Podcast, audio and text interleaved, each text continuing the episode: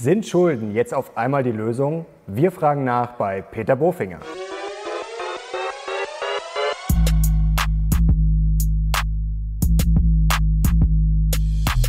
Servus Leute und herzlich willkommen in einem brandneuen Video der Mission Money. Wir sind heute back mit einem ehemaligen Wirtschaftsweisen.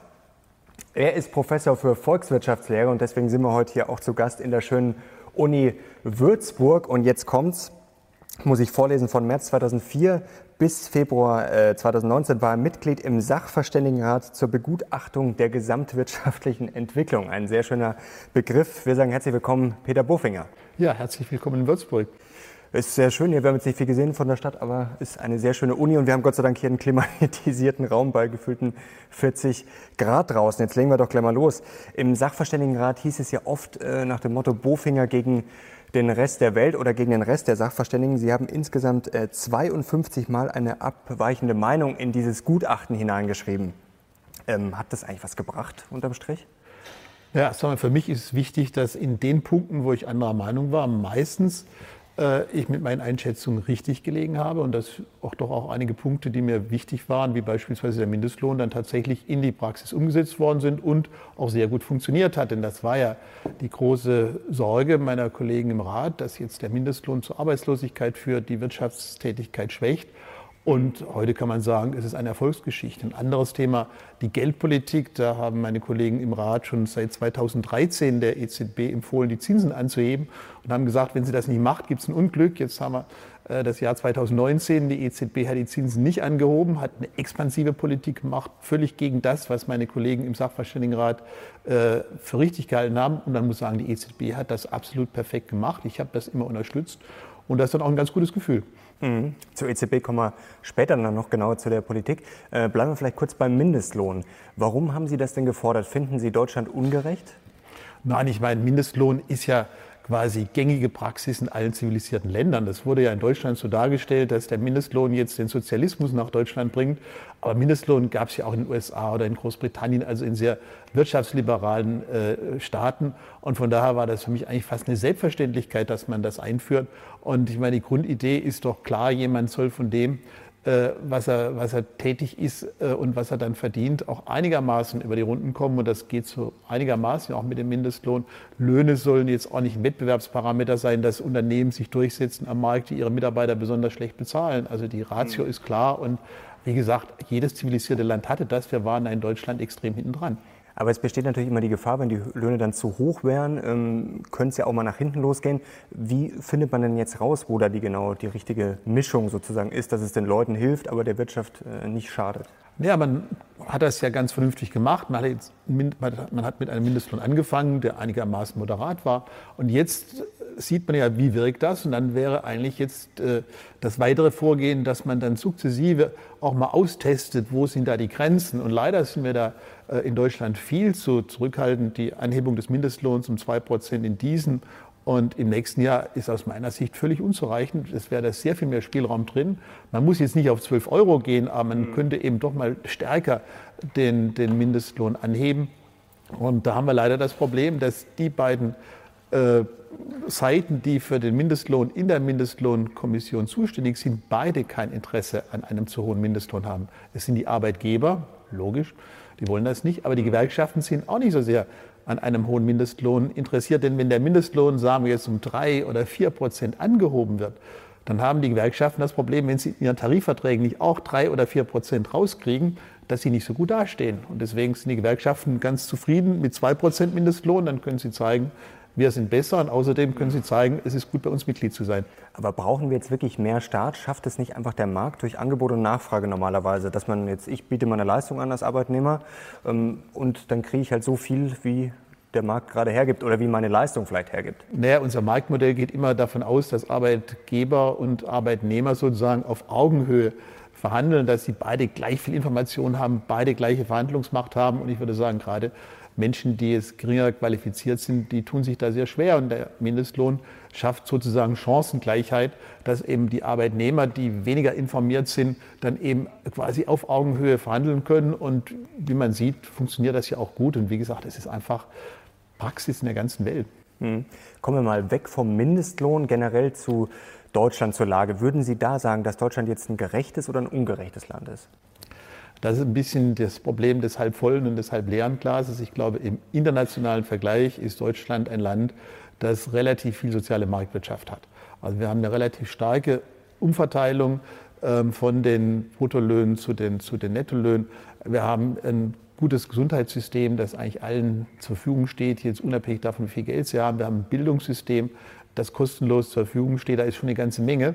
Äh, wenn man das jetzt vergleichen würde jetzt mit Ländern, wie, wie sag mal, angelsächsisch äh, ausgerichtet sind, äh, wie jetzt die USA oder auch wie Großbritannien und selbst Hartz IV, ähm, ist ja etwas, was es nicht in allen Ländern gibt. Also wenn Sie. Italien nehmen, die wollen das jetzt erstmal einführen, weil bisher die Menschen, die länger arbeitslos sind, äh, in Italien gar nichts mehr haben oder in Griechenland. Also wir haben schon eine ganze Menge, äh, was wir, was wir an sozialer äh, an sozialem Rahmen bieten. Aber natürlich kann man da mehr machen. Natürlich haben wir Probleme dass nach wie vor jetzt in Deutschland im Vergleich zu anderen Ländern äh, die, die soziale Herkunft der Eltern in, in, besonderem Maße auch bestimmt, welche Chancen dann Kinder im Berufsleben haben. Mhm. Da ist eine ganze, ganze Menge zu tun. Und natürlich äh, könnte man auch bei der Einkommensverteilung einiges mehr äh, tun, damit jetzt eben die, diejenigen, die wirklich enorm profitieren, von dieser wirtschaftlichen Entwicklung, dass die mehr abgeben an die, die eben relativ wenig oder gar nicht von der Globalisierung profitiert haben. Aber Clemens Fuß hat letztes Jahr im Interview bei uns gesagt, also Deutschland ist eigentlich ein sehr gerechtes Land. Naja, wie gesagt, das ist halt alles eine Frage jetzt äh, des vollen und äh, halbleeren Glases, ähm, des halbvollen und des halbleeren Glases. Ähm, wir sehen eben schon, dass Menschen jetzt in den unteren Einkommensschichten nahezu nicht profitiert haben von den ganzen Wachstums- und, und, Einkommensprozessen, die die Globalisierung in den letzten 25 Jahren geschaffen hat. Woran machen Sie das denn jetzt sowas wie Gerechtigkeit, Ungerechtigkeit am besten fest? Es gibt jetzt zum Beispiel diesen Gini-Koeffizienten, es gibt, Sie haben gerade schon das Einkommen angesprochen. Wie macht man das dann am besten? Na gut, man kann den Gini-Koeffizienten sich angucken und da stellt man fest, dass das in Deutschland sehr stark auseinandergelaufen ist äh, bis 2005. Seither ist es einigermaßen parallel äh, verlaufen. Aber man muss natürlich auch sagen, 2005 war ein Jahr mit einer extrem hohen Arbeitslosigkeit. Haben, mhm. und was natürlich dann die Ungleichheit sehr stark akzentuiert. Und obwohl der Arbeitsmarkt sich jetzt so stark verbessert hat und so viele Menschen jetzt wieder Arbeit gefunden haben, hat sich das nicht verbessert. Also das ist auch ein ganz, ganz wichtiger Punkt, weil gerade von Herrn Fuß oder so gesagt wird, ja, bis 2005, da war einiges, aber seither hat sich nicht mehr viel weiter auseinanderentwickelt. Wobei jetzt am ganz aktuellen Rand wir auch wieder sehen, äh, dass die Einkommensentwicklung wieder stärker auseinandergeht. Wie würden Sie jetzt Deutschland gerechter machen, konkret? Sie haben es gerade schon angesprochen, ich habe es rausgehört, schon vielleicht die Steuern erhöhen oder sozusagen die besser verdienenden zur Kasse bitten.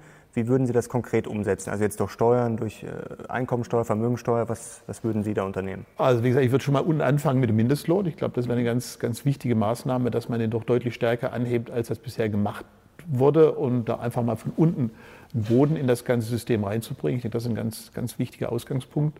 Ähm, man könnte auch darüber nachdenken, dass man jetzt äh, bei den Sozialabgaben gerade im Niedriglohnbereich eine stärkere Entlastung bietet. Also wenn man jetzt Abgabenentlastung macht, dass man das jetzt nicht über Steuern macht, sondern dass man sagt, wir haben eben jetzt gerade für Menschen, die, die quasi im Niedriglohnbereich einen Job finden, für den ersten Euro, den sie dann haben, die volle Abgabenbelastung, die ja sehr hoch ist. Und man könnte da über Modelle nachdenken, dass man eben die Abgabenbelastung einfach allmählicher ansteigen, also Sozialabgabenbelastung allmählicher ansteigen lässt, also eine Art Mindest, äh, so eine Art negatives Einkommensteuermodell. Mhm. Aber ist es richtig, eigentlich mal von ganz unten anzufangen und nicht vielleicht auch mal an die, die ein bisschen weiter oben sind, also die Mittelschicht äh, zu denken, weil sind nicht das wirklich die Frustrierten, die sagen mal wirklich gut ausgebildet sind, die gut qualifiziert sind und dann unterm Strich eigentlich auch nicht recht viel mehr haben als die, die jetzt ein bisschen weiter unten sind. Ähm, ist das vielleicht oder könnte das in Zukunft ein richtiges Problem werden?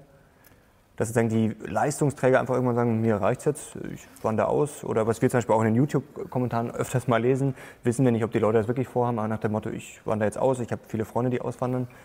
Naja, also diejenigen, die auswandern, müssen sich dann immer überlegen, wenn sie jetzt in andere Staaten gehen, dann zahlen sie vielleicht weniger Steuern, aber sie müssen vielleicht ihre gesamte Krankenversicherung, ihre Altersversorgung äh, entsprechend darstellen. Also einfach ist das auch nicht, also jetzt nur auf die äh, äh Abgabenbelastung zu sehen man bekommt ja auch in Deutschland eben ein relativ gutes, gutes Paket, gerade jetzt an, an, an Krankenversicherungsleistung, äh, dass man sonst eben dazu bezahlen muss. Man bekommt eben die Ausbildung der Kinder kostenlos, während man in anderen Staaten eben dann teure Privatschulen bezahlen muss, damit die Kinder einigermaßen vernünftig ausgebildet sind. Also man muss dann schon das Gesamtpaket sehen und da würde ich sagen, ist das in Deutschland nicht so schlecht. Aber wenn wir jetzt entlasten würden von unten, dann muss das Geld ja wieder irgendwo herkommen. Also wie würden Sie das sozusagen reinholen? Ja gut, also ich meine schon, dass, dass, dass Menschen, die wirklich gut verdienen, dass man dann einen Spitzensteuersatz von 50 Prozent vertreten kann. Ähm, und äh, jetzt nicht ab den 53.000 mhm. äh, Euro, sondern eben ab 100.000 für einen Ledigen, ähm, ist das, meine ich, fände ich das schon okay. Und man kann sicher darüber nachdenken mit der Erbschaftssteuer, dass man da äh, generell die Ausnahmen wegnimmt und dafür sagt, eine Flatrate von 15 Prozent für alle. Ähm, denn das ist ja auch nicht so ganz einleuchtend, dass Unternehmen, die jetzt das Unternehmen weiterführen, dass da überhaupt keine Erbschaftssteuer anfällt. Ich denke, das mhm meine ich, wäre auch ein Ansatz zu sagen, keine Ausnahmeregelung dafür, äh, ein Satz, der jetzt 15 Prozent ist, ähm, der dann auch von allen irgendwie äh, finanziert werden kann. Man kann ja dann auch sagen, gut, du musst diese Erbschaftssteuer nicht sofort bezahlen, sondern du kannst das über 10 oder 15 Jahre gestreckt bezahlen. Aber da denke ich, ist doch ein großer, ein ganz wichtiger Ansatzpunkt. Aber es ist nicht gefährlich, gerade wenn man den Politikern sowas mit auf den Weg gibt, wenn man da mal anfängt damit und dann merkt man vielleicht in den kommenden Jahren, oh, wir brauchen immer mehr Geld, gerade jetzt vielleicht wegen noch der Klimakatastrophe. Ähm, geht es dann nicht immer weiter in die falsche Richtung, also ich sag mal in Richtung Sozialismus? Ja, also die Richtung Sozialismus sehe ich jetzt im Augenblick in Deutschland nicht. Ähm, und ähm, wir haben ja jetzt, jetzt derzeit ein Niveau, bei, den, bei, den, bei der Einkommensteuer, wo ja die Steuersätze deutlich geringer sind als bei Helmut Kohl und seiner FDP mhm. äh, in den 90er Jahren. Also, Warum haben sich die Leute da nicht so aufgeregt? Ich glaube, weil, die, weil jemand, der sehr gut verdient ähm, und, und motiviert ist, das sowieso aus Überzeugung macht. Und, mhm. und wenn ich jetzt eine Million verdiene, ob ich da jetzt äh, einen Grenzsteuersatz habe von 57 Prozent oder von äh, jetzt äh, etwas rund 47 Prozent, ähm, ist vielleicht auch nicht so entscheidend. Mhm. Ist vielleicht das Kernproblem auch, dass es einfach zu kompliziert ist, dass es gar nicht um die Höhe der Steuern geht, sondern dass die Leute unterm Strich gar nicht durchblicken und dadurch vielleicht auch so ein Gefühl haben, okay, das ist irgendwie ungerecht. Also müsste man das nicht massiv vereinfachen, transparenter machen? Also ich glaube, da sprechen Sie einen ganz wichtigen Punkt an. Ich meine, wir haben ein Steuernabgabensystem, das extrem komplex ist, intransparent ist und vor allem gerade auch im unteren Bereich, mhm. weil ja dann wir haben dann äh, Hartz IV, also Arbeitslosengeld II, wir haben das Wohngeld, wir haben einen Kinderzuschlag, damit die Leute nicht äh, in Hartz IV rutschen. Das heißt, es ist eine ganze Mischung von Transferleistungen und äh, da meine ich, wäre ein ganz wichtiger Punkt, dass man quasi ein durchgängiges Steuernabgabensystem etabliert, wo Sprünge verhindert werden, wo man dann auch fragen muss, welche Rolle hat eigentlich der 450-Euro-Job, wie passt der in dieses ganze System rein. Mhm. Also ich glaube, da eine grundlegende Reform zu machen, wäre gut, gerade auch jetzt, äh, um den Schwächeren zu helfen, die oft gar nicht wissen, was es alles an Möglichkeiten gibt. Das Wohngeld wird von vielen Menschen gar nicht in Anspruch genommen, weil sie gar nicht wissen, dass sie da Anspruch drauf haben. Mhm. Aber das ist ja schon länger in der Diskussion. Das ist jetzt eigentlich nichts Neues. Auch Steuersystem vereinfachen, grundsätzlich auch Bürokratie abbauen. Wie kann man sich jetzt die Kommunikation äh, mit so Politikern vorstellen, mit Frau Merkel oder mit Kollegen? Also als Wirtschaftsweiser, sag ich mal, man forscht, äh, ist sachverständig, legt das den Politikern vor und das klingt auch alles vernünftig und die wüssten eigentlich, sie müssten das machen und sagen dann, ja, äh, klingt gut, machen wir aber trotzdem nicht. Also wie, wie kann man sich das vorstellen? Ja gut, man muss eben einfach sehen, dass es für die Politiker dann ja auch viele, viel mehr Restriktionen gibt als für die Ökonomen. Als Ökonom kann man natürlich relativ frei und, und, und ohne äh, jetzt ähm, quasi ohne, ohne Scheren im Kopf über Dinge nachdenken. Und äh, als Politiker muss man natürlich gucken, wie kann man das umsetzen, wie kommt das an. Und äh, also ich, ich habe auch ähm, mit einem Minister, äh, der, der, der jetzt vor ein paar Jahren noch äh, Minister war, dann immer wieder auch mal gesagt, naja, ähm, wie wäre das mit der schwarzen Null? Da hat er zu mir gesagt, naja, wenn ich das mache, der einzige Ökonom, der das gut findet, sind Sie. Das hat sich ja mittlerweile ein bisschen geändert, mhm. aber so vor ein paar Jahren. Und, und damit ist einfach das Thema weg.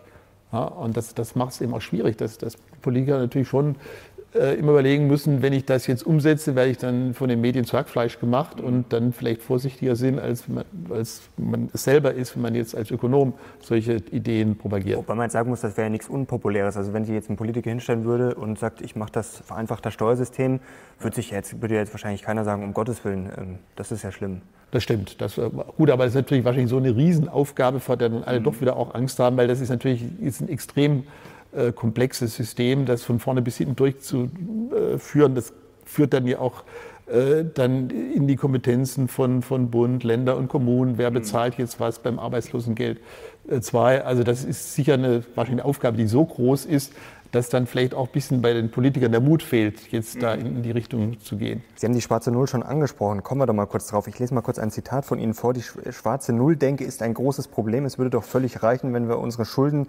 gemessen am Bruttoinlandsprodukt konstant halten. Bei drei Prozent nominalem Wachstum könnten wir dann rund 60 Milliarden Euro mehr im Jahr investieren. Ja. Also Sie fordern unterm Strich mehr Schulden oder auf jeden Fall nicht zwing, zwingend diese schwarze Null zu halten. Na, ich würde das anders machen. Ich würde mir zunächst mal überlegen, was sind eigentlich die großen Aufgaben, die wir haben und was kosten die? Also mhm. was wäre ein ehrgeiziges äh, Projekt, Konzept für die ökologisch-soziale Transformation, wenn wir es fördern, ähm, erneuerbare Energien in allen Varianten, wenn wir das ehrgeizig machen, was, was müssten wir an Mitteln auf den Tisch legen? Und dann im zweiten Schritt sagen, okay, ähm, was bedeutet das dann für unsere Verschuldung? Mhm. Aber das Problem ist ja, dass die, die, die schwarze Null ja schon dazu führt, dass man gar keine ambitionierten Konzepte durchdenkt, wenn man sagt, da haben wir das Geld nicht dafür. Und mhm. deswegen meine ich, wäre schon der, der Ansatzpunkt, dass man jetzt zunächst mal überlegt, wie könnten wir eigentlich optimal diese Transformation hinbekommen. Und ich, da gibt es ja alle möglichen Institute, die alle möglichen Ideen haben. Und dass man quasi so rum vorgeht, dass man sagt, was wäre denn die beste Art, wie wir jetzt die nächsten 20, 30 Jahre unser Land umstrukturieren, ökologisch, sozial, aber auch wettbewerbsfähig, denn diese ganze ökologische Transformation kann ja auch ein riesen Wettbewerbsvorteil sein, wenn man da entsprechend auch neue Technologien voranbringt, dass man überlegt, was würde das denn kosten? Und dann im zweiten Schritt sagen, okay, wenn es jetzt 50 oder 16 Milliarden sind, ähm, wo ist eigentlich das Problem? Mhm. Ja, und dann kann man ja eben, äh, was Sie gerade zitiert haben, sich vor Augen halten, dass man sagt, warum geht es eigentlich? Ähm, geht es um die Verschuldung in Euro oder geht es um die Verschuldung relativ zur Wirtschaftsleistung? Mhm. Und jeder vernünftige Ökonom äh, würde ja zugeben, dass man eigentlich nur die, die, die Verschuldung relativ zur Wirtschaftsleistung entscheidend ist. Denn also meine, braucht man auch die Schulden, um Wachstum zu erzeugen? Also gibt es ohne Schulden kein Wachstum? Nein, so weit würde ich, so weit würde ich nicht gehen, aber wir haben hier einfach ganz ambitionierte Aufgaben vor uns, äh, wichtige Aufgaben vor uns. Und zu sagen, wir können jetzt da äh, vieles nicht tun, weil wir das Geld nicht haben, weil wir alles aus den laufenden Steuern bezahlen müssen, das ist einfach unsinnig. Mhm. Ja, dass man sagt, jetzt wir wollen ähm, unseren Kindern zuliebe machen wir keine Schulden und äh, deswegen können wir leider auch jetzt viele ambitionierte Projekte nicht machen, die unseren Kindern vielleicht sehr viel helfen würden, äh, was die ganze ökologische Entwicklung angeht. Wo kommt dieses schwarze Null-Denken her? Es wirkt ja grundsätzlich erstmal vernünftig nach dem Motto Schwäbische Hausfrau, das wurde ja die letzten Jahre auch immer rauf und runter gebetet, aber früher hatte man eher das Gefühl, da konnte es den Politikern eigentlich gar nicht äh, viel genug sein, nach dem Motto, wir hauen jetzt Geld raus und da freuen sich die Leute. Mittlerweile fragt man sich, warum geben sie denn das Geld nicht aus, wenn es jetzt wirklich vernünftig wäre? Das wäre ja eigentlich auch populär, wenn man jetzt sagt, okay, endlich mal schnelleres Internet, äh, bessere Straßen, würde sich ja grundsätzlich auch keiner die beschweren. Die Bahn, ne? wenn Sie allein überlegen, was wir alle über die Bahn klagen und die Bahn leidet natürlich auch darunter, dass sie nicht entsprechend finanziert wurde in den letzten äh, vergangenen Jahrzehnten. Wir sitzen jetzt alle da und schimpfen über die Bahn äh, und ähm, wir könnten da sehr viel, könnten da sehr viel mehr tun. Na gut, das ist einfach, die schwarze Null ist einfach ähm, eine ganz klare Ideologie, ist eine Ideologie, ähm, die gegen den Staat ist, die der Meinung ist, ähm, wir müssen den Staat klein halten. Ähm, und äh, die schwarze Null ist natürlich eine unglaublich gute Strategie, um den Staat seiner großen Handlungsmöglichkeiten zu berauben, nämlich als Investor für die Volkswirtschaft unterwegs zu sein. Denn darum geht es doch. Wenn ich, wenn ich schwarze Null habe, kann ich jetzt nicht als Staat sagen, ich habe da ein tolles Projekt, das bringt uns unglaublich voran, aber es kostet 100 Milliarden. Und bei Nullzinsen kann ich das gut machen. Und genau diese Gestaltungsmöglichkeiten, die nimmt man dem Staat. Und genau das ist von den Leuten, die das auch, die das propagiert haben, natürlich auch bezweckt worden, weil sie den Staat nicht mögen, weil sie mhm. unglaublich an den, an den Markt äh, glauben. Und es ist ja, gehört ja zu den, zu den Absurditäten der Geschichte, dass die schwarze Null äh, im Jahr 2009 eingeführt wurde, genau zu einem Zeitpunkt, wo man sah, wie, wie die Märkte daneben liegen können, wie, wie, wie die Märkte versagt haben ohne Ende in der Finanzkrise. Und dann hat man gesagt, so als Konsequenz für das Versagen der Märkte als Investoren nehmen wir jetzt dem Staat die Möglichkeit, als Investor tätig zu werden. Eine völlig absurde Entscheidung. Ich habe damals auch mit Gustav von ja auch massiv versucht, äh, etwas dagegen äh, zu tun, aber der Zeitgeist, die Ideologie ist so stark, da war es schwierig. Mittlerweile bröckelt das ja so ein bisschen. Und man kann hoffen, dass vielleicht tatsächlich da die Einsicht wieder kommt. Denn also ich denke, die, die, unsere Kinder und Enkelkinder werden in 30, 40 Jahren sagen, wie konnte die eigentlich so beschränkt sein, dass ihr uns jetzt eine, eine schlechte Infrastruktur, eine schlechte Ökologie äh, hinterlassen habt, auch eine schlechtere Bildung, als es möglich mhm. wäre, äh, weil er uns keine Schulden äh, hinterlassen wollte. Aber jetzt muss man mal sagen, das Geld ist ja schon lange so billig wie noch nie.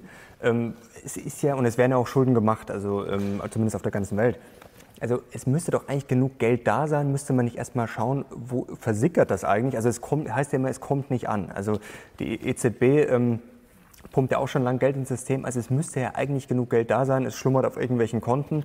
Also müsste man nicht irgendwie auch erstmal versuchen, das Geld, das da ist oder das zur Verfügung stünde, besser in diesen Kreislauf einzubinden? Ja gut, es gibt jetzt natürlich das, das, das Geld, die Geldbestände, die vorhanden sind, sind vor allem riesige Geldbestände ähm, von, von Unternehmen, die teilweise Monopolstellung haben, diese ganzen digitalen Unternehmen, die riesige Gewinne haben und die sie nicht investieren. Mhm. Mit dem Geld kann man natürlich nicht viel machen. Das liegt halt jetzt irgendwie im Finanzsystem. Und ähm, es ist ja auch niemand da, jetzt im, im, im, privaten Sektor ist ja die Nachfrage auch nicht besonders groß. Ja, ich meine, in Deutschland, der Unternehmenssektor ist netto Gläubiger. Ja, und der deutsche Staat ist auch jetzt dabei, netto ähm, seine, seine Schulden abzubauen. Das heißt, also am Kapitalmarkt ist da überhaupt keine Nachfrage da, was natürlich auch erklärt, wieso die Zinsen so niedrig sind, weil gar niemand da ist, der sich jetzt in Deutschland im großen Stil verschulden will. Also wenn der deutsche Sparer sagt, ich will 4% Zinsen haben für mein Erspartes, dann muss es natürlich ausreichend Schuldner geben, die sagen, ja, ich will für 10 Jahre Geld für 4% Zinsen. Aber ist niemand. Deswegen ist das also nicht nur alles jetzt dem Herrn Draghi geschuldet, dass, dass, dass die Zinsen niedrig sind, sondern es gibt einfach keine Schuldner. Jetzt für in, in, Deutschland. Ne? Sprechen Sie sich ja für mehr Schulden aus. Jetzt gibt es ja auch diese spannende Modern Monetary Theory. Demnach sind Schulden eigentlich egal, solange jetzt die Inflation noch halbwegs im Griff ist.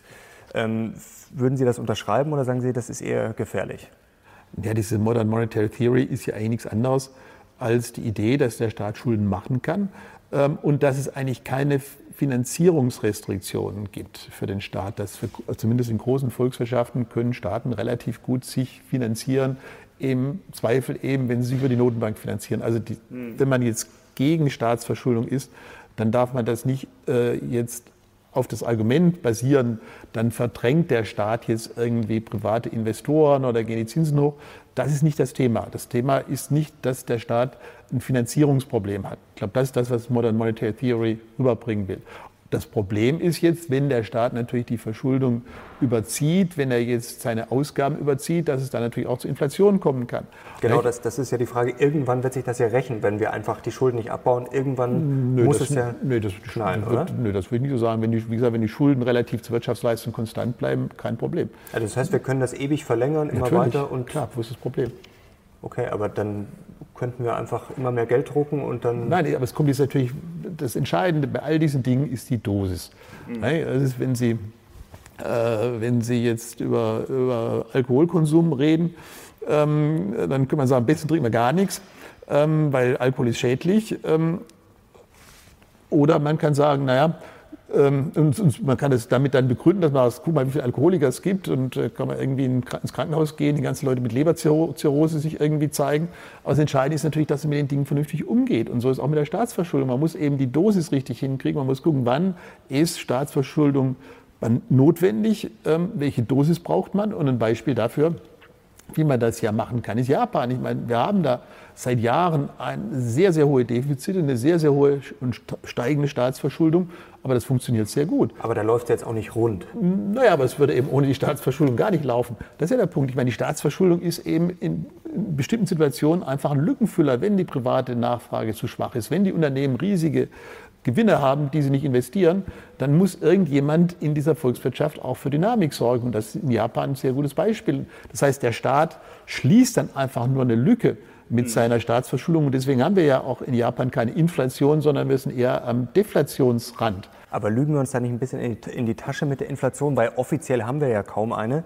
Aber zum Beispiel Immobilien, da merkt man es ja, also sprechen ja viele immer von dieser Vermögenspreisinflation. Also das Geld fließt dann zum Beispiel in die Aktienmärkte, da profitieren unterm Strich ja dann eher die Reichen.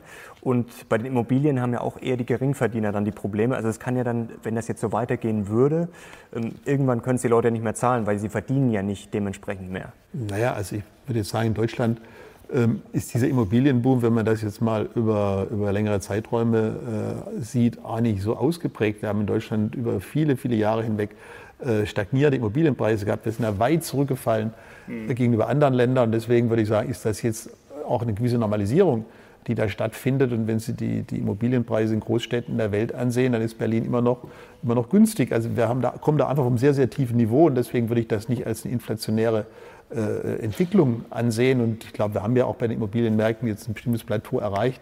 In Deutschland, es wird auch nicht so, nicht so weitergehen. Und ähm, also ich glaube schon, dass es vernünftig ist, Inflation so zu messen, wie sie gemessen wird, nämlich äh, mit, den, mit den Verbraucherpreisen. Da gehen die Mieten ja auch rein. Das Spannende ist ja, dass die Mieten, die gezahlt werden, jetzt in den vergangenen Jahren nicht stärker gestiegen sind als Inflationsrate. Also was wir, was wir sehen, sind natürlich die Neuvertrags... Das sind natürlich auch Durchschnittswerte. Natürlich in, Klar. Das ist auch mal gefährlich, weil im Osten natürlich steigen die Mieten jetzt vielleicht nicht so, aber gerade in den Metropolen ist es ja teilweise schon Es ist richtig, aber, aber, wenn man jetzt auch einfach für die insgesamt das sieht, äh, sind, sind jetzt die, die Mietsteigerungen nicht so exzessiv und ich würde auch sagen, selbst in den, in den großen Städten, da wo die Leute noch in ihren Wohnungen wohnen, die mhm. Bestandsmieten sind auch in Berlin nach wie vor relativ bescheiden, weil einfach die Möglichkeiten Mieten zu erhöhen im laufenden Mietverhältnis relativ begrenzt sind. Man kann über Modernisierung das machen. Wenn man nicht modernisiert und einfach die Mieter in der Wohnung hat, sind die Möglichkeiten extrem eingeschränkt. Das mhm. wird ja oft auch ein bisschen verkehrt rübergebracht, dass man sagt, jetzt da kann der, der Vermieter kann jetzt hemmungslos den, den Mieter auspressen. Also ohne Modernisierung sind die Möglichkeiten relativ, relativ begrenzt. Die Mieter sind in dieser Hinsicht ganz gut geschützt. Natürlich haben sie ein Problem, sobald sie aus einem Mietvertrag rausgehen und auf dem freien Markt dann wieder was suchen müssen, dann ist natürlich das Problem da. Jetzt kommen wir zur EZB. Sie haben es vorhin schon angesprochen. Sie haben gesagt, Mario Draghi hat eigentlich alles richtig gemacht. Also das kann man auch mal so unterschreiben. Es hat ja die Euro-Krise hat sich ja durchaus beruhigt. Aber jetzt haben wir natürlich ein Problem durch die niedrigen Zinsen. Ähm, es wurde immer mehr Geld reingepumpt und eigentlich gibt es jetzt keinen Weg mehr zurück. Also wenn man jetzt die Zinsen anheben würde von heute auf morgen, würde es ja wahrscheinlich ungemütlich werden. Dann würde Italien Probleme kriegen. Gibt es eigentlich jemals wieder höhere Zinsen?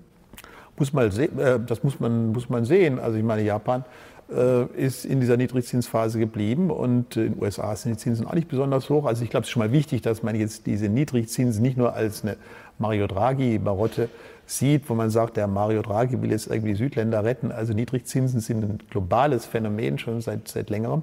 Und aus meiner Sicht eben Ausdruck der Tatsache, was wir ja schon so ein bisschen angesprochen haben, dass eben sehr, sehr hohe Gewinne gemacht werden von Unternehmen, weil sie Monopolstellung haben, weil die, also diese ganzen äh, Internetkonzerne, weil eben auch die Verhandlungsposition der Arbeitnehmer schwach ist. Das heißt, es werden große Gewinne gemacht, die werden einfach nicht investiert. Und, und die, die Niedrigzinspolitik der Notenbank ist jetzt ein Versuch, irgendwie dieses, dieses Geld, das da rumliegt, irgendwie wieder in den aber Kreislauf zu Es funktioniert ja nicht so. Es funktioniert nicht so gut, aber es ist trotz alledem vielleicht besser als nichts. Das ist eben der, das, was man, was man als Beitrag dazu leisten kann. Und solange jetzt sich an dieser grundlegenden Konstellation sich nicht so viel ändert, glaube ich, werden wir auch niedrige Zinsen haben. Dieser Japan ist ein Beispiel. In Japan ist das schon seit Jahren sehr ausgeprägt. Konzerne, die riesige Cash-Pulster vor sich hertragen. Und dann bleibt der Notenbank nicht viel anderes übrig, als, als sich so zu verhalten. Was wäre denn passiert, wenn man die Zinsen angehoben hätte? 2013 haben Sie, glaube ich, vorher angesprochen. Naja, also ich denke, dann, dann wäre diese ganze äh, Erholung des Euroraums überhaupt nicht äh, in Gang gekommen. Ja, ich meine, Draghi hat das ja sehr gut gemacht. Er hat erst diese Whatever It Takes Rede gehalten 2012, hat einfach mal den Druck von den Märk der Märkte von den Staaten genommen äh, und indem er die Zinsen nach unten gebracht hat, waren die Staaten nicht mehr in dieser Situation, dass sie ständig sozusagen den heißen Atem des Marktes im Rücken gespürt haben. Sie konnten einfach die ganze Konsolidierung über die Zeit hinweg strecken. Spanien ist ja ein Musterbeispiel dafür, dass ein Land eben relativ lange, relativ hohe Defizite dann gehabt hat, auch dann durchaus immer wieder auch mal ein paar kleine Konjunkturprogramme eingebaut hat und hat es damit geschafft, in dieser Phase 2014 bis heute doch die Wirtschaft wieder in Gang zu kriegen, die Arbeitslosigkeit runterzukriegen. Und all das wäre eben extrem schwierig gewesen ohne diese, ohne diese Unterstützung von Draghi. Er hat auch sicher dazu beigetragen, dass der Eurokurs jetzt nicht außer Kontrolle geraten ist. Als 2014 der Euro so massiv aufgewertet wurde, hat Mario Draghi dann diese ganzen Anleiheprogramme ins Schaufenster gestellt. Der Eurokurs ging runter. Gut, Trump gab es damals noch nicht, äh, äh, aber der hätte wahrscheinlich damals dann auch Schaum vom Mund bekommen. Aber das ist eben sehr, sehr geschickt, wie, wie er das gemacht hat. Und, und wir, wir haben ja erlebt jetzt, dass dieser Euroraum doch in den vergangenen Jahren ordentlich gewachsen ist, die Arbeitslosigkeit runtergekommen ist und das ist ja eine ganze Menge. Aber ist es nicht ein Umverteilungsprogramm auch von oben nach unten? Das sagen ja auch sehr viele Ökonomen nach dem Motto, ähm, Der kleine Mann hat jetzt sein Geld auf dem Sparkonto liegen. Unterm äh, Strich ist dann die reale Verzinsung negativ. Also der wird sozusagen enteignet und die Börsenkurse steigen seit Jahren. Da sind dann eher die Warren Buffetts unterwegs, die dann richtig absahen. Natürlich können wir auch alle Aktien kaufen, aber manche Leute haben vielleicht nicht das nötige Kleingeld dafür. Also ist unterm Strich das nicht dann einfach auch ungünstig? Also unterm Strich würde ich sagen, ist das Wichtigste, dass die Leute wieder Jobs kriegen. Also ich würde sagen, das ist immer das Erste, dass die, alle, dass die Arbeitslosigkeit zurückgeht, dass die Wirtschaft wächst. Also ich glaube, das ist den meisten Leuten am wichtigsten. Und wir haben grundsätzlich natürlich das Problem, ähm, dass jetzt in, in Europa, in den meisten anderen Ländern, dass die unter 50 Prozent der Bevölkerung sowieso kein Vermögen haben. Also da ist eh nicht viel da, was, was jetzt steigen kann oder fallen kann. Wir haben in Deutschland das Sonderproblem, und das erklärt auch die, die, die, die kritische Haltung vieler Mittelschichtbürger in Deutschland gegenüber Draghi, dass wir einfach eine viel zu geringe Eigentumsquote haben. Ja, wir haben mit die geringste Eigentumsquote, 45 Prozent von allen Ländern, Spanien, Irland. Woran liegt das eigentlich? Ja, ich weiß auch nicht, ob es eben doch die Angst der Deutschen vor Schulden ist. Ähm, es liegt teilweise da, daran, dass natürlich auch bei uns der Eigentumserwerb schon seit Jahren nicht mehr gefördert wird. In anderen Ländern kann man Zinsen steuerlich absetzen. Und wir haben in einem entscheidenden Zeitpunkt, 2006, die Förderung des privaten Immobilienerwerbs abgeschafft, die Eigenheimzulage. Und das war der beste Zeitpunkt gewesen, um Immobilien, um Immobilien zu kaufen. Stattdessen haben wir wie, wie verrückt die, das Sparen der, der, der Arbeitnehmer jetzt in irgendein Versicherungsprogramm gefördert, also sprich Riester-Rente, sprich betriebliche Altersvorsorge. Das heißt, man hat jetzt gezielt in der Politik die Bürger weg, weggelockt sozusagen vom Immobilienerwerb hin zum Erwerb von irgendwelchen Versicherungssparprogrammen, ähm, was natürlich völlig daneben war.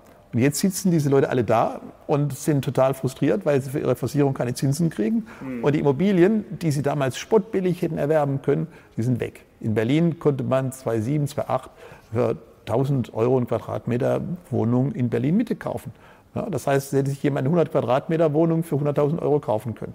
Mhm. Und heute ist die vielleicht 400.000 oder 500.000 Euro wert. Das heißt, man hätte da natürlich sehr gut ähm, fördern können, dass man sagt, jeder, jeder kann sich eigentlich fast sein, sein, seine Wohnung leisten. Und stattdessen hat man genau das Falsche gemacht. Mhm.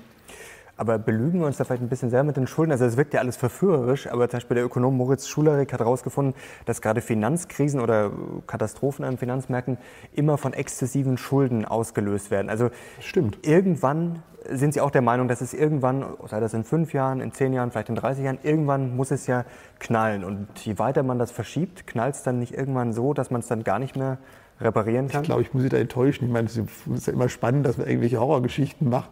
Ähm, man muss unterscheiden zwischen privater und öffentlicher Verschuldung. Ja, also die Finanzkrisen wurden immer ausgelöst durch hohe private Verschuldung. Wir haben kein Problem der privaten Verschuldung weder in Deutschland noch in Europa, in den USA vielleicht ein bisschen im Unternehmensbereich. In China? Das, das ist das einzige Land, wo ich sagen würde, ja, da haben wir ein Problem. Allerdings ist China sowieso privat und, und staatlich nicht so ganz klar zu trennen. Das heißt, der Unternehmenssektor in China, der irre Schulden hat, ähm, aber da mache ich mir deswegen nicht so viele Sorgen, weil im Zweifel äh, der chinesische Staat auch das Ganze wieder auffangen kann. Das, die, die, Verschuldung in China ist nicht, außerhalb Chinas, sondern ist alles im Land. Das Bankensystem ist staatlich und so wie jetzt die Amerikaner ihr Finanzsystem gerettet haben, äh, 2008, 2009 würden das die Chinesen auch machen. Und der Unterschied ist eben, anders als damals in den USA, dass eben diese Verschuldung nicht aus dem, außer Landes getragen wurde. Mhm. Aber deswegen als private Verschuldung ist, ist eigentlich nicht so, das, nicht so das zentrale Thema. Es ist, ist ja das Spannende. Der Unterschied heute äh, von, gegenüber der Situation so vor gut zehn Jahren ist, dass eben die, die damals die Verschuldung unglaublich privat war und heute ist es sehr stark staatlich, weil die Staaten tatsächlich in diese Lücke springen, die da geschaffen wurde durch die Einkommensumverteilung und, und so weiter. Ähm, und die Staaten, die jetzt Schulden haben, können mit den Schulden gut umgehen. Mhm. Wenn Sie jetzt die USA nehmen, wenn Sie Japan nehmen, wenn Sie Großbritannien nehmen, wenn Sie China nehmen, ähm, Frankreich. Also die, die großen Schuldnerstaaten sind Staaten, die auch überhaupt nicht in eine Situation kommen könnten, jetzt wie Griechenland oder so, dass ihnen plötzlich die Märkte kein Geld mehr geben. Aber grundsätzlich reicht ja, wenn ein kleiner Dominostein umkippt. Also natürlich, ich gebe Ihnen vollkommen recht, es wird jetzt egal sein, ob Deutschland jetzt 80 äh, Prozent oder 90 oder 100 Prozent äh, im Verhältnis zum BIP verschuldet ist. Aber wenn zum Beispiel in China mal das drunter und drüber geht, ist ja auch schwer einzuschätzen, ähm, kann sich auch mal ein Dominoeffekt ergeben und da muss ja nur jemand falsch reagieren, wie, wie Sie vorher angesprochen haben, da muss ja nur theoretisch jemand die Zinsen erhöhen aus Verzweiflung. Es lässt sich ja nicht alles voraussagen, oder? Zum Beispiel 2008, äh, wie war das denn im Sachverständigenrat? Das war ja auch nicht absehbar, was da passiert, oder? An den Märkten. Ja, da tun Sie jetzt einen, äh, einen wunden Punkt ansprechen. äh, aber ich glaube wirklich, der Unterschied ist zwischen privater und öffentlicher Verschuldung. Das heißt, wenn, was macht denn jemand, der jetzt eine amerikanische Staatsanleihe hält und der will keine amerikanische Staatsanleihe mehr halten? Wo soll er denn hin? Was macht jemand, der jetzt eine japanische Staatsanleihe hält? Wo soll er denn hin? Das, das sieht, da, wo die Leute jetzt im großen Stil äh, investiert sind, da, wo die großen Schulden gemacht werden, das sind ja die großen Währungsräume, deren Anleihen als Safe Assets gelten. Und man mhm. kommt da nicht raus. Wenn Sie eine griechische Anleihe gehalten haben, dann konnten Sie Bundesanleihen kaufen. Sie können heute noch, wenn Sie eine italienische Anleihe kaufen, halten, eine, eine, eine Bundesanleihe kaufen. Aber wenn Sie US Treasuries halten, das ist ja der größte Pool an Schulden, wo wollen Sie denn hin? Mhm. Sie machen? Sie können Bargeld wollen oder so. Der Trick ist, dass also diese, diese Instabilität wird ja dadurch genährt, dass die Leute aus einer Sache rausgehen ähm, und dann da entsprechend an den Märkten riesige ähm, äh, Veränderungen und, und Kurzsprünge auslösen. Aber bei Staatsanleihen dieser großen Währungsräume gibt es wenig, wo man hin kann. Und deswegen bin ich da relativ unbesorgt. Was bei den niedrigen Zinsen ja auch noch ein Problem sein könnte, zum Beispiel Dr. Markus Krall hatten wir bei uns auch schon im äh, Gespräch, dem macht große Sorgen, dass die Banken eben nichts mehr verdienen. Also der warnt vom großen Bankenkollaps 2020 und äh, andere Experten sprechen davon, dass gerade die Aktiengewinne beziehungsweise oder besser gesagt die Unternehmensgewinne in den letzten Jahren äh, großteils einfach nur Zinsersparnisse sind, also weil halt einfach die Unternehmen äh, deutlich weniger Zinsen zahlen mussten. Also ist das nicht alles so ein Scheingebilde, das uns dann wirklich mal um die Ohren fliegt? Sie hätten gerne mal irgendwie was, was Schlimmes. Also die Bankengewinne. Ich frage, ich frage ja, nein, klar, nein, also diese Bankengewinne würde ich sagen, das wird völlig äh, übertrieben. Die also die deutschen Banken stehen ja jetzt nicht so gut da. Ja, aber das stimmt auch nicht so in der Allgemeinheit. Die Sparkassen, die Genossenschaftsbanken. Also ich meine jetzt die großen natürlich. Ja gut, aber das sind ja nicht so viele. Ja, also deswegen muss man das Bankensystem insgesamt steht nicht so schlecht da. Die Genossenschaftsbanken, die Sparkassen, ähm, äh, auch, auch, einige ausländische Banken, die bei uns in Deutschland tätig sind, kommen ganz gut hin und machen auch ganz ordentliche Renditen. Und das ganze Gerede, dass jetzt diese Draghi-Politik die Zinsmargen einengt, stimmt auch nicht. Wenn Sie sich die Zinsmargen angucken der deutschen Banken, die sind seit seit Jahren, also schon, da gab es die Draghi noch gar nicht, ähm, sind, die, sind die konstant. Also vielleicht mini, mini Veränderung. Ja, also das, und, und auch in Europa, die meisten Banken stehen alle ganz gut da. Also, dass es jetzt in Deutschland ein paar gibt, die Probleme haben und bei der Deutschen Bank, würde ich sagen, deren Probleme kommen jetzt nicht von Draghi, sondern die hat sie, glaube ich, wirklich selber gemacht. Nicht? Deswegen würde ich das als so ein Horrorszenario nicht so unbedingt sehen. Die Unternehmensgewinne, ähm, würde ich sagen, sind jetzt, sind jetzt ähm, äh, doch überwiegend auch einfach durch eine super gute äh, wirtschaftliche Entwicklung entstanden. Ich meine, die haben jetzt seit Jahren, wir haben jetzt seit, seit 2010 äh, haben wir jetzt Aufschwung gehabt, äh, total gute Wirtschaftslage. Also das behaupten, dass jetzt Zinsersparnisse, finde ich auch ein bisschen an Haaren herbeigezogen. Ähm, wie sehen Sie denn die aktuelle Lage jetzt? Also die deutsche Wirtschaft äh, steht ja grundsätzlich natürlich gut da, aber jetzt in den letzten Monaten wird ja immer wieder gewarnt, IFO-Index ist nicht mehr so in Form. Jetzt ist rausgekommen, dass die 500 größten Konzerne der Welt, dass die richtig kräftig verdienen und die deutschen Konzerne hinken da so ein bisschen hinterher. Sind Sie jetzt eher optimistisch und sagen, das ist jetzt alles nur Momentaufnahme oder sagen Sie, okay, da muss man schon wirklich, wir müssen mehr investieren und äh, da läuft auch doch einiges ein bisschen schief bei den deutschen Konzernen, vielleicht gerade bei den großen? Also ich mache mir eher ein bisschen Sorgen im Augenblick, also gerade wenn man die Entwicklung im Automobilsektor anguckt, die mhm, Produktion. Zum Beispiel. Äh, beim Automobilbereich, die, die Zahlen sehen nicht gut aus. Da hat man mhm. im letzten Herbst gesagt, na gut, das ist jetzt die Umstellung auf diesen neuen Standard. Und ähm, das gibt sich aber wieder, aber man sieht das jetzt wieder eingebrochen. Wir haben generell ein Problem weltweit sind die Absatzzahlen im Automobilbereich absolut, absolut schwach. In China zweistellig die ersten fünf Monate des Jahres, zweistelliger Rückgang der Automobilzulassung. Also das heißt, die Weltautomobilmärkte laufen überhaupt nicht gut und, und das ist natürlich für so eine Autonation wie Deutschland schon ein Problem. Und ähm, ich meine schon, dass man, dass man sich mehr jetzt bei der Politik auch, auch Gedanken machen müsste, ähm, wie man jetzt äh, proaktiv mit diesen Dingen umgeht. Und ich meine, einer unserer besten äh, äh, Bereiche ist die Bauwirtschaft und ich muss ehrlich sagen, diese ganzen Geschichten mit den Mietendeckeln und alles, was da kommt, ist jetzt nichts, was Bauinvestoren besonders beflügelt. Das mhm. muss man auch mal sehen. Also man kann sagen, gut, man will die Mieter schützen, aber wenn man jetzt natürlich da äh, dieses, diesen Immobilienmarkt als, als jetzt äh, was Amoralisches darstellt und, und der Investor überhaupt nicht mehr weiß, wie denn jetzt seine Eigentumsrechte sind, ist es natürlich auch gerade jetzt für diesen, diesen Markt, der im Augenblick ja gut läuft, mhm. auch, nicht, auch nicht besonders hilfreich. Und ich meine, und ich meine, dass man, dass man jetzt proaktiv überlegen könnte, was können wir tun, damit wir das politisch ähm, jetzt nicht verstärken und dass wir auch versuchen, da zumindest mal prophylaktisch etwas tun, zu tun. Wir haben im Augenblick ja die absurde Situation, jetzt der Bundeshaushalt 2020 ist ja so ähm, angelegt, dass jetzt die, die Ausgaben des, des Bundes deutlich, der Ausgabenzuwachs des Bundes deutlich zurückgefahren wird, äh, weil man ja die äh, äh, Schuldenbremse einhalten will. Das heißt, wir haben nur noch einen Zuwachs der, der Ausgaben um 1%. Das heißt, wir haben eine mhm. ganz klar prozyklische Politik des Bundes. Und mich wundert, dass das eigentlich in den Medien überhaupt nicht richtig diskutiert wird. Denn gerade in der Situation, wenn man es nicht weiß, wäre es ja wichtig, dass der größte Spieler sagt, wir versuchen zumindest mal stetig zu fahren, mhm. versuchen kontinuierlich unsere Ausgaben zu fahren, aber zu sagen, wir haben jetzt weniger Einnahmen und deswegen tun wir auch unser Ausgabenwachstum zurückführen, ist absolut, absolut daneben. Und ich finde, das, das wundert mich wirklich, dass man, dass, dass so eine Fehlentscheidung äh, nicht, nicht viel mehr öffentliche Diskussion bringt. Man müsste das Gegenteil tun. Man müsste überlegen, wie kann man eigentlich jetzt versuchen, mal die Investitionsneigung der Unternehmen, was ja so die, die der, schwache Punkt ist, dass, hm. wenn ich jetzt nicht weiß, was aus Brexit, was macht der Trump, was ist in China, dann wäre natürlich ein wichtiger Punkt, dass man sagt, lass doch mal gucken, dass, dass wir die Investitionsneigung der Unternehmen fördern. Für mich wäre ein Modell, dass man sagt, wir machen jetzt großzügige Abschreibungserleichterungen. Gerade wenn Unternehmen jetzt umstellen auf äh, neue Technologien, äh, auf Digitalisierung, dass man sagt, komm, wir, warum nicht eine Sofortabschreibung? Es kostet den Staat nichts, ob der Staat seine äh, Steuern in zehn Jahren kriegt oder heute, ist bei einem Zinssatz von Prinzip 0 auf zehn Jahre egal. Für viele Unternehmen ist das schon ein Unterschied. Die haben eben Liquiditätsprobleme, die müssen bei der Bank sich das Geld leihen, die müssen höhere Zinsen bezahlen und diesen Zinsvorteil, den der Staat hat, über Abschreibungserleichterung jetzt in den Unternehmenssektor zu geben, eine unglaublich gute Maßnahme, um einfach diese Investitionstätigkeit zu stabilisieren und um auch diese ganze Umstellung auf neue Technologien äh, zu fördern. Aber das wird überhaupt nicht diskutiert. Haben wir da so ein Links-Rechts-Problem oder vielleicht auch ein Parteienproblem? Also nach dem Motto, jetzt die konservativen Parteien sagen, um Gottes Willen der Staat investieren, äh, das ist ja äh, Sozialismus. Und die Linken sagen, um Gottes Willen jetzt den Unternehmen unter die Arme greifen, geht ja auch nicht, weil das ist ja neoliberal. Also warum setzt sich denn da nicht einfach mal die Vernunft durch? Dass man sagt, okay, man, man macht halt das, was sozusagen gemacht werden muss.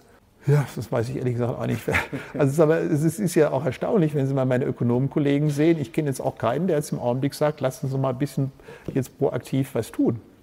Denn, denn Sie haben jetzt ja diesen wunden Punkt äh, da in meiner Geschichte angesprochen, die, die Einschätzung des Sachverständigenrats 2008. Und man natürlich bei weitem nicht, wir haben natürlich schon gesehen, dass die Wirtschaft sich deutlich abschwächt, aber natürlich bei weitem nicht das Ausmaß dieser Krise. Und deswegen würde ich sagen, im Zweifel äh, für, im Zweifel für, für eine gewisse Prophylaxe. Ähm, die meisten Rezessionen, ich glaube, die, die Wirtschaftsforscher haben noch nie eine Rezession richtig prognostiziert. Und wenn man jetzt sieht, dass sich das so eintrübt, dass so viele Probleme aufkommen, dass man sagt, wir machen etwas, was eigentlich nichts kostet, diese Abschreibungserleichterung, ähm, was immer gut ist, wenn die Unternehmen jetzt tatsächlich die Aufgaben machen, technologisch, die vielleicht einfach sowieso notwendig sind und was dann halt, ähm, wenn danach die Rezession nicht kommt, ja auch kein Problem ist. Aber wie kann man sich das konkret vorstellen? Sie haben es gerade gesagt, 2008 hat man gesehen, dass sich jetzt die Wirtschaft abkühlt. Das wäre im Moment auch ein bisschen so vielleicht. Ähm, wie forscht man denn da? Es ist ja sehr, sehr schwierig, stelle ich mir das vor, dass man jetzt sagt, okay, ich rechne jetzt das und das und das durch und dann bin ich mir relativ sicher, äh, jetzt knallt's. Also wie kann man sich das ungefähr vorstellen? Na gut, man, man macht natürlich jetzt, man, man, analysiert jetzt die aktuell vorliegenden Daten, dann macht die sogenannten Nowcast, dass man sagt, wie wird jetzt dieses Quartal einigermaßen laufen. Mhm. Ich meine, die Schwierigkeit ist einfach ähm, jetzt so über, über ein Vierteljahr raus, die Welt zu prognostizieren, ist einfach schwierig. Und das kann man ja auch damit ganz gut erklären, dass eben sich Dinge ja nicht wiederholen. Wir haben jetzt eine Konstellation, die haben wir so noch nie gehabt. Mhm. Das ja. ist wahrscheinlich das Hauptproblem. Ja, also ich meine, ich kann jetzt, kann jetzt irgendwelche statistischen Methoden, da kann ich immer nur die Vergangenheit irgendwie versuchen abzugreifen. Aber ein Trump, der Amok läuft, ein China, das jetzt auch eine, eine wirtschaftliche Stärke hat, diesen, der weiß noch nie gehabt hat, mhm. ähm, dann jetzt vielleicht auch diese ganzen Umstellungen, die auch noch stattfinden ist auf den ganzen Automobilbereich, das ist ja vielleicht auch nicht nur jetzt ein rein zyklisches Problem. Ähm, also das alles in Modell zu bringen, ist deswegen schwer, weil das hätte schon mal, wenn es das schon mal gegeben hätte, äh, wäre das, wär das leicht. Meine, was wir machen können, ist so mein Ansatz, dass ich sage, na gut, wir sehen, dass, dass, dass in der Regel äh, Rezessionen ausgelöst wurden durch eine sehr durch, durch eine restriktive Geldpolitik. Also mhm. wenn jetzt Inflation aufgekommen ist und die Notenbank bremsen, das ist so ein typisches äh, Rezessionsszenario. Das haben wir oft erlebt, ja, dass mhm. einfach so, so Ölpreisschocks kamen, die Notenbanken haben gesagt, Inflation, Inflation, Zinsen hoch und dann ist das ganze Ding gestoppt worden. So etwas haben wir nicht. Ähm, man kann sagen, man kann eine Rezession kriegen dadurch, dass die Staaten jetzt Austerität machen. Das war so ein bisschen jetzt im in der Eurokrise, so 2010, 2011, da mussten die quasi fiskalisch bremsen. Das sehen wir auch nicht. Die Amerikaner bremsen jetzt nicht wirklich in China. Im Euroraum muss man ja sagen, im Großen und Ganzen ähm, ist jetzt auch niemand so richtig auf, auf dieser Sparlinie. Das heißt, fiskalisch kann es auch nicht sein. Dann könnte man sagen, Krisen können kommen, was Sie angesprochen haben von Schularik, äh, ist eine Kreditblase und Immobilienboom bricht, ist aber eigentlich auch nichts da. Das heißt also, so diese klassischen Auslöser, die kann man eigentlich ausschließen. Ja? Aber das heißt, das heißt, das kann man machen, dass man sagt, was ist denn so typischerweise Inflationsauslöser? Ja? Und, und die haben wir eigentlich alle nicht. Aber jetzt ist die Situation eben einfach etwas singulär im Augenblick und das macht es dann so schwierig. Wenn Sie es mal vergleichen, ist schwer wahrscheinlich sich zu erinnern, 2008 und jetzt. Ähm, wie nervös waren Sie damals und wie nervös sind Sie jetzt? Also wenn man sich jetzt vielleicht mal solche Probleme anschaut, wie jetzt ein Börsencrash oder eine Rezession? Also ich hab, mir war eigentlich schon klar, dass, dass 2008, also mir war eigentlich so ab 2007 klar, dass da was Größeres kommt. Also spätestens mit dieser IKB-Krise äh, und den ganzen amerikanischen Immobilienmärkten war mir eigentlich schon klar, dass wir da ein Problem haben, dass wir ein Problem mit den Immobilienmärkten haben. Ähm, das, das schon. Ne? Und ähm, Allerdings so diese, diese, diese, ähm, ja, diese Intensität dieser Abwärtsbewegung, das war nicht so gleich. Ich habe irgendwann mal Anfang September ein Interview gegeben, wo ich sagte, na gut, wir haben ein besorgniserregendes Entwicklung der, der Indikatoren. Das war so Anfang mhm. September äh, 2008, da ich mir so die Industrieproduktion, das ist also äh, abgerutscht. Ja, aber ich bin heute auch nicht so ganz entspannt sagen, weil das ist, eine, das ist eine, komische Konstellation. Wie gesagt, die Daten sehen auch, nicht, sehen auch nicht besonders gut aus. Wir machen aber, wie gesagt, wirtschaftspolitisch nichts, nichts dagegen. Und, und es, kommt, es kommt, ich glaube, was vielleicht ein gewisser Unterschied ist im Vergleich, im Vergleich zu 2008, ist, dass, dass wir so etwas Zyklisches haben, aber dass wir auch die Gefahr haben, dass da irgendwas Grundlegendes sich ändert. Dass eben gerade unser Modell Automobilindustrie, mhm. ähm, dass das, dass man sich da fragen muss, geht das so gut weiter, äh, wie das, wie das äh, jetzt ähm, in der Vergangenheit war. Und das war jetzt 2008 war eigentlich für uns mehr so zyklisch. Hm. Ja, also macht Ihnen das am meisten Angst, dass jetzt einfach die Schlüsselindustrien in Deutschland ja, nicht macht, so gut dastehen? Mir macht schon Angst, dass wir eigentlich zu wenig tun, um uns zu fragen, wie können wir eigentlich jetzt gerade bei Schlüsselindustrien gut dastehen. Mhm. Ja, dass wir da nach wie vor so diese Idee haben, das muss der Markt machen, der Staat kann das nicht. Aber da kann der Stadt jetzt eigentlich nicht viel helfen. Also wenn die jetzt einfach sagen, beim Hintertreffen sind oder schlechter sind, äh, das lässt sich ja selbst mit viel Geld wahrscheinlich erstmal nicht aufholen, oder? Na gut, aber wir sind da aber einfach hinten dran. Jetzt, jetzt kommt ein Automobil. Genau, wir sind jetzt, ja schon hinten jetzt dran. sagt, machen wir mal Ladestationen. Die Chinesen haben schon vor zwei Jahren gesagt, wir wollen, ich weiß gar nicht, wie viele Millionen Ladestationen machen. Wieso dauert das äh, so lange, bis man mal erkennt, dass man das braucht? Und ich meine, wenn man China anguckt, die haben, die haben jetzt die die, die, die ganzen Solarzellen natürlich mit massiver Subvention. Mhm. Sie haben jetzt äh, die Batteriezellen ähm, für sich. Das sind wir eigentlich hoffnungslos hinten dran. Äh, Sie sind in diesem ganzen Telekommunikationsbereich. Huawei ist führend. Ja, da ist in Deutschland überhaupt niemand da. Ähm, Sie, haben, Sie sind jetzt, wenn Sie sich das in China ansehen, China hat ein umfangreiches, enorm ähm, ambitioniertes Programm, was, äh, was Brennstoffzellen äh, und, und Wasserstofftechnologie angeht, mhm. da haben wir gar nichts. Und das wäre ja zum Beispiel ein Thema, dass man sagt, vielleicht sind wir bei der Brennstoff, bei das, vielleicht sind wir bei den Batteriezellen schon zu spät. Lass uns doch auf Wasserstoff gehen. Das machen die Japaner ganz massiv. Dass wir sagen, das ist ja die nächste Frage, weil viele jetzt schon sagen, vielleicht ist es nicht mal die E-Mobilität, vielleicht ist das gar nicht das nächste große Ding. Ähm, vielleicht ist es ja beides. Die Chinesen oder beides, natürlich, klar. Also beides sind wahrscheinlich Technologien der Zukunft. Also viele Ökonomen sagen, ja, der Staat weiß es nicht, aber dass beides irgendwie, wenn man, also wenn man jetzt diesen, diese ökologische Rahmenbedingungen nimmt, dass wir sagen, wir müssen irgendwie äh, CO2-neutral werden, dann braucht man wahrscheinlich beides. Ja, und, und warum haben wir nicht ein ambitioniertes Programm jetzt, was Brennstoffzellen und Wasserstofftechnologie Aber kann man das jetzt wirklich politisch verordnen? Also es muss schon aus den Unternehmen selber kommen, oder? Also das kann man nee. sich eigentlich nicht vorstellen, dass da so ja, viele doch. kompetente Leute sind, die einfach sagen, ach. Aber die Unternehmen brauchen die Rahmen.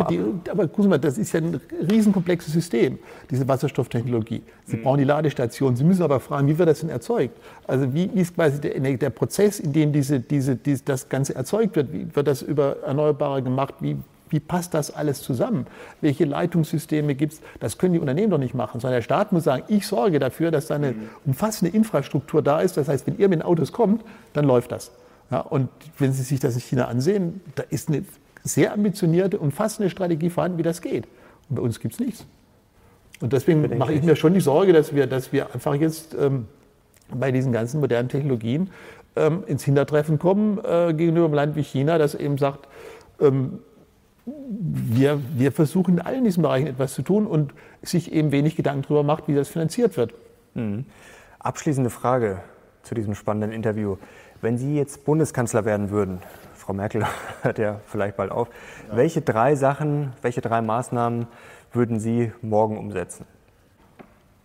Ja, als erstes die schwarze Null abschaffen. Das wäre, glaube ich, das Erste. Als zweites würde ich, glaube ich, eine umfassende ähm, industriepolitische Strategie versuchen aufzulegen. Das heißt, eine umfassende Diagnose.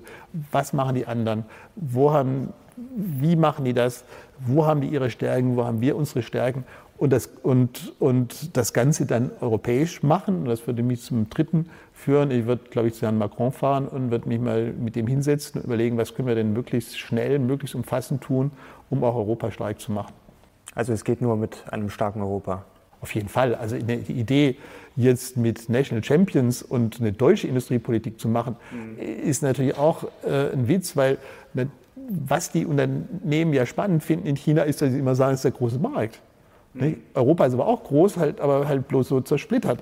Nicht? Das heißt, wenn wir, wenn wir in dieser Beziehung mit China mithalten können, dann nur, dass wir eben auch umfassende Strategien, umfassende Standards äh, haben, dass, dass wir eben jetzt nicht als, als so ein disparater Haufen mit 28, noch 28 Staaten auftreten, sondern dass wir, dass wir, dass wir, dass wir eben in dieser Hinsicht auch als Binnenmarkt uns repräsentieren. Jetzt fällt mir doch noch eine Frage ein. Profitieren wir oder haben wir unterm Strich vom Euro profitiert? Weil das ist ja auch so eine ewige Streitfrage. Ohne Ende. Also es gibt eine einen schönen Chart, den ich auch vor kurzem getwittert habe. Und ich kann dir allen nur empfehlen, auch meine Twitter-Meldung äh, anzugucken. Äh, und da hat die Bundesbank einen wunderschönen Chart, äh, wunderschöne Statistik, die ich dann als Chart verwendet habe. Und da sieht man eben, äh, dass wir bis zum Euro immer wieder Wechselkursschocks hatten, dass immer wieder die D-Mark massiv, ähm, massiv aufgewertet wurde, und zwar gegenüber den Euro-Ländern und gegenüber den Nicht-Euro-Ländern. Und das Interessante ist eben, wenn wir den Euro haben, haben wir immer noch diese Schocks, aber sind deutlich schwächer, weil einfach natürlich die Aufwertung gegenüber dem Euro äh, gegenüber den Euro-Ländern fehlt. Und damit haben wir natürlich diese Stärke unserer Industrie äh, ganz wesentlich auch daraus abgeleitet, dass wir jetzt nicht immer wieder äh, über eine Aufwertung dann natürlich Wettbewerbsfähigkeit in preislicher Hinsicht verloren also, haben. Also weil wir zum Beispiel jetzt unsere Autos deutlich billiger verkaufen können nach USA, China, als ja. das jetzt mit der D-Mark so wäre. Ja, und natürlich nicht nur jetzt, auch innerhalb Europas. Ich meine, wir hätten ja wahrscheinlich, ich meine, das ist immer schwierig, so retrospektiv über Sachen zu reden, aber ich würde sagen, 2008, 2009, 2010 hätte es wahrscheinlich eine kräftige D-Mark-Aufwertung gegeben, wenn man gesagt hat, okay, die armen anderen Länder und so weiter. Äh, und dann wäre die ganze Lohnzurückhaltung, die wir gemacht haben, über die man streiten kann, wäre weg gewesen. Und, dann, und, und, wir haben ja dann immer wieder in Deutschland auch gejammert. Äh, Mitte der 90er Jahre hat man eine starke Aufwertung, sieht man ja schön in diesem Chart, ähm, gegenüber Europa, gegenüber dem Rest der Welt. Und dann kam diese ganze Standortdebatte in Deutschland auf. Natürlich wird man dann zu teuer und natürlich sagen dann Unternehmen, ja, die Löhne sind ja viel zu hoch, weil Löhne im globalen Wettbewerb muss man immer über den Wechselkurs rechnen. Das sind ja nicht Löhne in D-Mark oder in Euro, sondern es sind halt Dollarlöhne. Und, und das alles ist uns erspart geblieben. Und deswegen meine ich, war das für uns eine super Sache. Aber hat es vielleicht auch so ein bisschen dazu geführt, dass sich zum Beispiel die Autobauer jetzt zu sicher geführt haben, also durch so eine Art Scheinblüte nach dem Motto, wir verkaufen jetzt sehr gut, aber vielleicht nur, weil wir halt jetzt billiger sind als früher und vielleicht haben sie deswegen auch vergessen, besser zu werden? Also ich glaube, die Autobauer haben ein anderes Problem, ähm, dass sie wirklich, glaube ich, auch eine mangelnde, generell eine etwas mangelnde Selbstreflexion mhm. gehabt haben. Also was sich den ganzen Dieselskandal ansieht, nicht, da kann man sich ja nur fragen, wie kann, wie kann sowas passieren? Man, man, macht riesige Gewinne ähm, und ist nicht in, der, nicht in der Lage oder nicht willens, relativ schnell dann Lösungen zu finden, dass man, dass man halt den Abgasnormen entspricht. Also ich glaube, das Problem der Automobilindustrie liegt tiefer, als das, als das was mit dem Euro zu tun hätte. Und jetzt letzte Frage, dann hören wir wirklich auf. Ähm, sind wir durch den Euro, was natürlich auf den ersten Blick ein Vorteil ist, sind wir schon fast zu exportabhängig? Also das heißt, wenn jetzt ein Rückschlag kommt, trifft uns das dann härter als andere? Wenn jetzt China zum Beispiel nicht mehr so viel kaufen würde oder die anderen Euro-Länder? Sie wollen doch mal was Negatives über den Euro rauskriegen am Ende. Nee, gar nicht. Nein, Nur, ich meine, es aber zielt jetzt eher darauf ab, dass wir eher die Binnenwirtschaft vielleicht mehr stärken müssten. Sie haben recht, dass wir tatsächlich natürlich eine extrem unsere Exportabhängigkeit äh, ausgeweitet haben, viel mehr als alle anderen Länder. Wir haben quasi von 25 Prozent Exporte zu BIP sind wir fast bei 50 Prozent Exporte zu BIP gelandet. Ähm, und äh, da könnte man sagen, es ist der Euro, aber es ist natürlich auch ähm, vielleicht eine, fehlgeleitete ähm, Strategie gewesen, dass man zu sehr auf Lohnzurückhaltung gesetzt hat, ähm, anstatt auch wirklich zu gucken, wie kann man die Binnenentwicklung stärker voranbringen. Denn wir haben ja das Problem, dass jetzt nach wie vor ähm, unsere, unser, unser privater Verbrauch am Bruttoinlandsprodukt rückläufig ist. Ja, obwohl, obwohl die äh, Wirtschaft gut läuft, obwohl die Löhne steigen, ähm, haben, wir, haben wir rückläufige, äh, rückläufigen privaten Verbrauch. Das heißt, wir können uns eigentlich mehr leisten mhm. äh, und dann werden die Leute vielleicht auch zufriedener. Bräuchte man vielleicht perspektivisch einen deutschen oder europäischen Staatsfonds, wie das die Norweger machen oder wie das in Saudi-Arabien üblich ist, für Investitionen und so weiter? Naja gut, sag mal, das ist jetzt wieder ein, ein ganz anderes Thema. Ähm, also wenn man sagt, der Staat nimmt, also wie das ja manche propagieren, der Staat nimmt Schulden auf, um dann jetzt in irgendwelchen ähm, Aktien oder sonst was des Auslands zu investieren, dann würde ich sagen, wenn er Schulden aufnimmt, soll er lieber im Inland investieren. Mhm. Also ich, finde, nee, ich meine jetzt eher einen Staatsfonds, der dann ja, vielleicht ja, aber das, aber Investitionen, also oder dass sich vielleicht die Bürger auch, äh, bevor sie jetzt Aktien kaufen, vielleicht an äh, so einem Fonds beteiligen, der dann wiederum in Infrastruktur investiert. Also dass man vielleicht einfach mal ganz was Neues denkt, dass man einfach diese Gelder mobilisiert, die rumliegen, um ja, vielleicht dann einfach die Infrastruktur nach vorne zu bringen. Aber dann macht man es doch am besten über, über Staatsanleihen.